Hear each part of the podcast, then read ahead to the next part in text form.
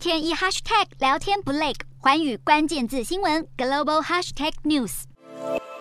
英国国家统计局二十号公布，六月消费者物价指数比去年同期飙升了百分之九点四，超过五月涨幅百分之九点一，创一九八二年二月，也就是四十年以来的最高纪录。而在七大工业国集团国家中，英国的通膨率依然是最高的。英国上涨的不止物价，英国电价预定十月起进行另一波调整，市场预估十月通膨率恐怕会冲上百分之十一，对家庭造成更剧烈冲击。物价高涨也导致消费者减少支出。连带造成经济放缓甚至下滑，拖累从新冠疫情复苏的脚步。许多英国人悲观认为，英国经济将会陷入衰退。在能源危机与物价上涨双重夹击下，英国央行总裁贝利日前表示，为了努力把通膨率控制在百分之二的目标，英国央行必须采取积极作为，可能会在八月升息两码。这将会是英国央行自一九九七年取得决策独立性以来首见。但贝利强调，目前央行还没有做出任何决定。通膨同样创下近四十年新高的还有加拿大。加拿大统计局二十号公布，六月通膨率攀升至百分之八点一。为了对抗通膨，